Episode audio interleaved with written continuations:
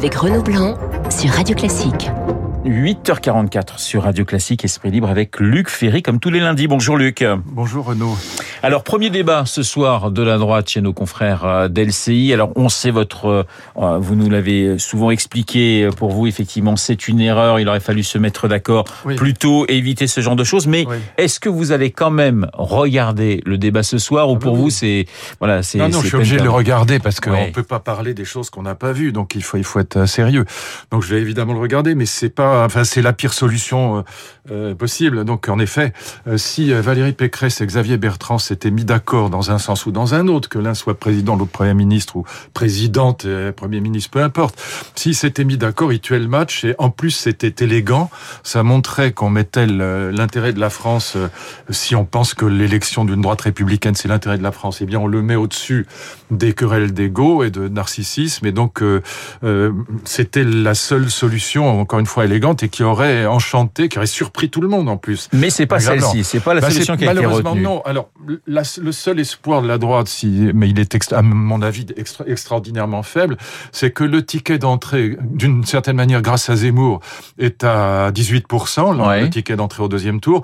Et donc, si jamais, euh, par miracle, euh, la droite euh, réussit à se mettre d'accord avec elle-même et que ça fait un petit effet de booster, euh, il n'est pas totalement inimaginable qu'elle arrive à 18%. Mais enfin, c'est quasiment impossible dans le contexte actuel parce que très probablement à un moment ou à un autre, euh, la droite, disons extrême, on va pas dire l'extrême droite parce qu'ils veulent pas prendre le pouvoir par le par le- la violence. Bon, mais disons que la droite extrême, euh, il y a un moment ou un autre où les électeurs de Zemmour vont se dire bon bah il y a quand même un vote utile, c'est Marine Le Pen ou le contraire. Bon, et dans ce cas-là, euh, le ticket d'entrée au deuxième tour sera plus élevé. Donc pour l'instant, la situation de la droite, elle est absolument catastrophique. Qu'est-ce que vous voulez que je vous dise? Non, mais ça veut dire, non, mais Luc, ça veut dire que ce soir, vous regardez le débat en, en, en attendant quoi? Ah, j'attends rien du tout. J'attends Ouais. strictement rien. C'est simplement que, encore une fois, c'est c'est par euh, euh, comment dire, euh, euh, par, par euh, probité intellectuelle que je, comme je serai probablement obligé d'en parler la semaine prochaine euh, ici même ou, ou à LCI, je, je, je suis obligé de le regarder, mais je, je n'en attends strictement rien parce que d'abord je les connais par cœur et ensuite euh, c'est c'est le, le problème, il est très simple, c'est le ticket d'entrée au deuxième tour, c'est 18%. Si la droite arrivait au deuxième tour, elle aurait des vraies chances de gagner. Elle Ouais. est quasiment à égalité avec Macron. 49-51 dans les sondages aujourd'hui, mais ce qui veulent pas dire grand-chose, mais elle pourrait gagner. Mais le problème, c'est le ticket d'entrée au deuxième tour. Et là, euh, avec cinq candidats qui se tirent la bourre, non, c'est, c'est, on peut pas faire pire comme euh, scénario. Dans les différents sondages, euh, notamment celui du Figaro encore ce matin, on voit que Xavier Bertrand est autour de 13%, toujours, Valérie Pécresse est autour de 10, Michel Barnier Oui. de, de, de, de, Oui. de, de 9. Oui. Qui a le plus à perdre et qui a le plus à gagner dans, dans les quatre débats qui viennent pour vous? Oh non, mais ça, ça n'a pas grande importance. Le- ce qui se passera au Congrès est assez simple. Est-ce qu'on veut une femme? Dans ce cas, c'est Valérie Pécresse, c'est clair. Est-ce qu'on veut le RPR canal historique? Dans ce cas, c'est Barnier. Est-ce qu'on veut avoir le plus de chances de gagner? Dans ce cas, c'est Xavier Bertrand. Voilà, c'est comme ça que ça se pose. Mais voyez bien que c'est pas enthousiasmant. Ce que euh, ce qu'on décrit là est assez misérable. C'est pas enthousiasmant. On n'est pas en train de parler d'idées grandioses. On n'est pas en train de dire voilà qu'est-ce que c'est que l'héritage du gaullisme, qu'est-ce que c'est que la participation et l'intéressement, qu'est-ce que c'est que l'idée républicaine et être quand même libéral en économie. On parle au fond de rien de ce qui est important. On parle, on est en train de parler de cuisine politicienne qui n'intéresse pas les électeurs de droite et encore moins les autres. Alors vous allez peut-être un peu déprimé ce soir dans votre télévision. Non, déprimé, non, c'est tant pis. Ça, de toute façon, ça changera pas grand-chose. Euh, le lendemain, vous allez encore regarder la télé, j'en suis sûr, puisqu'Emmanuel Macron s'adressera aux Français à, Non, non, à non, 20 ça, heures. Je, je regarderai les ré- résultats des cours. Je pense que ce qu'il va annoncer est assez. Enfin, le pass sanitaire, ça a été sa euh, grande réussite. Ouais. Le pass sanitaire a obligé les Français à se vacciner pour pouvoir aller au café, prendre l'avion, prendre le train. Il faut, euh, il faut se vacciner. Donc c'était et en même temps, euh, contrairement à la vaccination obligatoire pour tous, ça laisse ceux qui ne veulent pas se, se vacciner, ça leur laisse une certaine liberté. Ils peuvent aller se promener dans les forêts, ils peuvent aller se balader. S'ils habitent à la campagne, qui prennent pas l'avion, qui vont pas en boîte de nuit et qui prennent pas le train, ils ont pas besoin de se vacciner. Bon, et donc, euh, en tout cas, c'est comme ça qu'ils pensent. Ils sont pas obligés de le faire, en tout cas. Mais c'était la grande idée. C'est ce qui a permis de rattraper euh, un petit peu le retard qu'on avait pris sur l'Allemagne dans la gestion de la pandémie, puisqu'il y a 13 000 morts de plus en France qu'en Allemagne, ce qui rapportait à nos deux populations est quand même énorme. Bon, donc c'était une très bonne idée de la part d'Emmanuel Macron. Je pense qu'il faut maintenant, on a vu les chiffres, aller vers la troisième dose et la mettre sur le pass, c'est tout. Je pense que c'est ça qu'il doit annoncer demain, et donc je regarderai si c'est ça qu'il a annoncé ou pas. Maintenant, euh, euh, il est en campagne électorale, et donc euh, je sais, le, le, le reste m'intéresse relativement peu. Alors, ce qui vous intéresse beaucoup en ce moment, c'est ce qui se passe à Glasgow avec la, la, la COP 26. Euh, bon, on a vu quelques signatures déjà en, entre États la semaine dernière. Reste toujours la question des États-Unis et euh, de la Chine. On en parlait avec euh, Hubert Védrine. Oui. Et, Et de euh, l'Inde. Et de l'Inde. On en parlait donc ce matin avec l'ancien ministre des Affaires euh, étrangères. Voilà.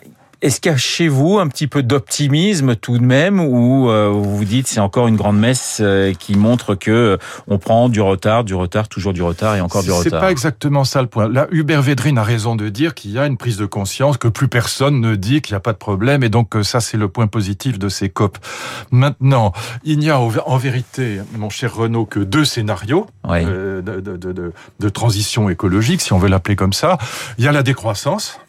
Et donc, euh, on a vu que pendant le confinement, pendant la pandémie, en effet, les émissions de CO2 avaient un petit peu baissé, pas énormément, mais enfin, ceux qui plaident pour la décroissance diront, bah, voyez, ça prouve que si on organisait... Le problème, c'est que la décroissance, personne n'en veut. Il n'y a pas un pays qui en veut. Quand Joe Biden met, je sais pas combien de centaines de milliards de dollars dans la relance de l'économie, c'est pas de la décroissance, c'est de la 1200 croissance. milliards. Voilà. Quand euh, quand euh, euh, le président français se réjouit de voir que la croissance repart à 3, 4, 5, euh, peut-être même 6 l'année prochaine, il se dit c'est formidable parce que c'est du chômage en moins, parce que c'est de la reprise économique, que c'est de la relance, que voilà. Et donc on met des, nous aussi en France des dizaines et des dizaines de milliards pour la relance. Bon. Et donc pour éviter le chômage de masse. Donc personne, personne sur les 193 pays de l'ONU, il n'y en a pas un seul qui plaide pour la décroissance, pas un. Donc oublions. Donc si on va dans la croissance et si on augmente la croissance, la Chine annonce d'ailleurs qu'elle va investir massivement encore dans le charbon. Donc si on va vers la croissance, pourquoi? Elle va investir dans le charbon et nous dans le nucléaire C'est parce que il n'y a pas de, de, de solution à la croissance sans euh, sans énergie. Il n'y a pas de croissance sans énergie. Ça n'existe pas. Et donc pour pour qu'il y ait de la croissance, il faut énormément d'énergie et de plus en plus d'énergie. Et même le numérique bouffe énormément d'énergie. Et donc euh, Guillaume Pitron l'a montré dans un livre récent. Et donc euh, il faut, il n'y a pas de solution à la croissance et à, à la, à la croissance aussi de l'énergie sans sans technologie de pointe. C'est en, en gros pour nous sans nucléaire, voilà. Et donc et sans électrification euh, parce que le, nucléaire, euh, au fond, c'est c'est c'est de l'électricité, c'est de l'énergie décarbonée. Et donc euh, il faut il faut aller. Si, vous regardez la question de si on prend juste la question de l'agriculture, puisque l'ag- la- l'agriculture c'est plus de 30%, l'alimentation c'est plus de 30% des émissions de gaz à effet de serre. Il n'y a aucune solution de, de sortie de, de crise écologique sans intensification massive, mais massive, de, de l'agriculture aujourd'hui. Mais même chose évidemment pour l'industrie, pour l'électrification des machines dans l'industrie. Mais si on prend juste le cas de la- l'agriculture, parce qu'on n'a pas le temps de tout les développer, il faut absolument intensifier notre production agricole. C'est, et, il n'y a pas de solution à l'intensification de, de, le- de la production agricole. C'est pas très optimiste ce que vous êtes en train de nous dire quand même, Luc. Ah ben non, au contraire, c'est très optimiste Mais- parce que la viande cellulaire, c'est la solution. Et on l'a. On l'a la solution. C'est-à-dire que la viande cellulaire, par exemple, si, si on prend le cas de l'élevage, c'est ce qu'il y a de plus polluant aujourd'hui dans le secteur agricole. Ouais. Hein. Alors, je regrette de le dire parce que euh, je vais me faire trucider par les, les éleveurs, mais il faut qu'ils se reconvertissent. Il faut intensifier la- l'agriculture pour réduire les, les sols. 80% de la déforestation est liée à l'agriculture. 80% de la déforestation. Donc, il faut quand même aller aux faits. Il faut regarder les faits. Et donc, il faut intensifier l'agriculture. Il faut resserrer les terres qui sont utilisées par l'agriculture. Donc, ça suppose évidemment une des technologies de pointe et par exemple de la production de protéines. On parle de viande cellulaire, mais c'est de la production de protéines sans élevage, euh, sans, occupation de sol. Et donc, on a, il faut quand même savoir que 95% de la viande consommée dans le monde, elle est produite non pas par des petites fermes sympathiques et des, des vaches et des cochons qui se baladent dans les prés, mais par de l'agriculture intensive et par des animaux qui n'ont jamais vu ni le ciel ni la terre. Donc, voyez, c'est c'est ça qu'il faut proposer dans ces COP. Il faut pas dire on va s'engager dans, dans 40 ans à, réduire un peu le charbon. Il faut proposer des solutions technologiques, elles existent, pour qu'on puisse avoir une perspective de sortie de crise. Avec toujours la question du, du nucléaire, vous aviez envie de parler du, du, livre Énergie nucléaire, le vrai risque hein, de Dominique Louis et, et Jean-Louis euh, Ricot. Pourquoi Voilà, bah parce que ils ont évidemment raison. Le vrai risque, ce qu'ils appellent le vrai risque, c'est de sortir du nucléaire, c'est de pas aller vers le nucléaire, parce que c'est pour l'instant la seule éco éco éco énergie, pardon, la seule énergie qui soit compatible avec la croissance industrielle. Et cette croissance industrielle, encore une fois, aucun pays ne veut la refuser, aucun pays ne plaide pour la décroissance. Donc, la seule énergie puissante et décarbonée, pour l'instant, c'est l'énergie nucléaire. Mais vous allez faire des conférences à Berlin pour expliquer ça à vos bah, C'est à mon avis la seule, euh, la seule grande erreur qui est commise euh, Madame Merkel dans ses quatre mandats, c'est d'avoir cédé par euh, par une espèce de démagogie électoraliste à la à la pression des écologistes qui refusent, à l'allemand qui refusent le nucléaire. C'est une immense erreur de sa part. Mais c'est une erreur que nous n'avons pas faite en France. Et, et, Greta Thunberg devrait aller d'urgence en Chine et en Inde pour pour plaider contre le charbon. C'est pas en Union européenne ou en France qu'il faut le faire, parce qu'on a une énergie en France qui est quasi complètement décarboné. En tout cas, pour le nucléaire, c'est le cas. Il nous reste une minute. Luc, je voudrais qu'on dise un mot sur euh, la une de, du Figaro. Pourquoi l'éducation nationale peine à, à, à, recruter? Effectivement, on parle des salaires des profs, on parle de, de, des problèmes dans les matières notamment scientifiques, des, des enseignants qui se trouvent en Ile-de-France et qui n'arrivent pas à se loger, euh, vu, vu, le voilà dans eh le prix des loyers. Quelle est la solution, Luc? Il y a, Alors, il y en a deux qui sont euh, extrêmement performantes. La première, c'est de régionaliser les concours, l'agrégation et le CAPES, comme c'est le cas pour les concours du recrutement des instituts, pour que les, les, les candidats qui passe le concours ne soit pas envoyé à Pétaouchnok. Parce que la, la, la première, la, le premier problème pour les, les, les, étudiants qui passent le concours de recrutement pour être professeur, c'est qu'ils vont être envoyés n'importe où en France et donc loin de chez eux. Ça, c'est la première difficulté. La, deux, la, deuxième solution, là je le dis à Blanquer, c'est de, de proposer aux professeurs un concours où ils font plus d'heures, par exemple 24 heures par semaine pour le collège ou le lycée, 24 heures par semaine, mais en échange d'une rémunération beaucoup plus élevée.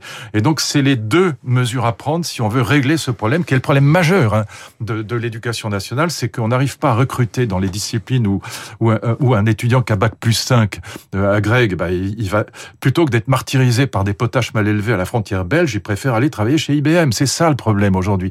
Et donc pour pouvoir recruter à un haut niveau, qui n'est pas une baisse de niveau, il faut changer complètement ses concours. Voilà. Mais euh, je dis ça très vite, mais c'est ce que j'avais dans les tuyaux. Si j'étais resté six mois de plus, c'était fait. Mais bon, voilà. C'est après on a on n'a pas repris le dossier, on s'est occupé de réformer le bac ou de, de choses qui sont, à mon avis, beaucoup, beaucoup moins importantes que cette question du recrutement des Voilà, les conseils de Luc Ferry euh, donnés à, à, au ministre. Nous... Oh, ça ne servira à rien, j'ai aucune euh, illusion. Mais euh, c'est juste pour le bon, bah, plaisir bah, écoutez, de, de, de, au moins ce que je crois être l'intelligence. Le message est doublement clair. Merci Luc d'avoir été ce matin sur l'antenne de Radio Classique, comme tous les lundis. Luc Ferry euh, sur notre antenne. Il est 8h56. Dans un instant, l'essentiel de l'actualité avec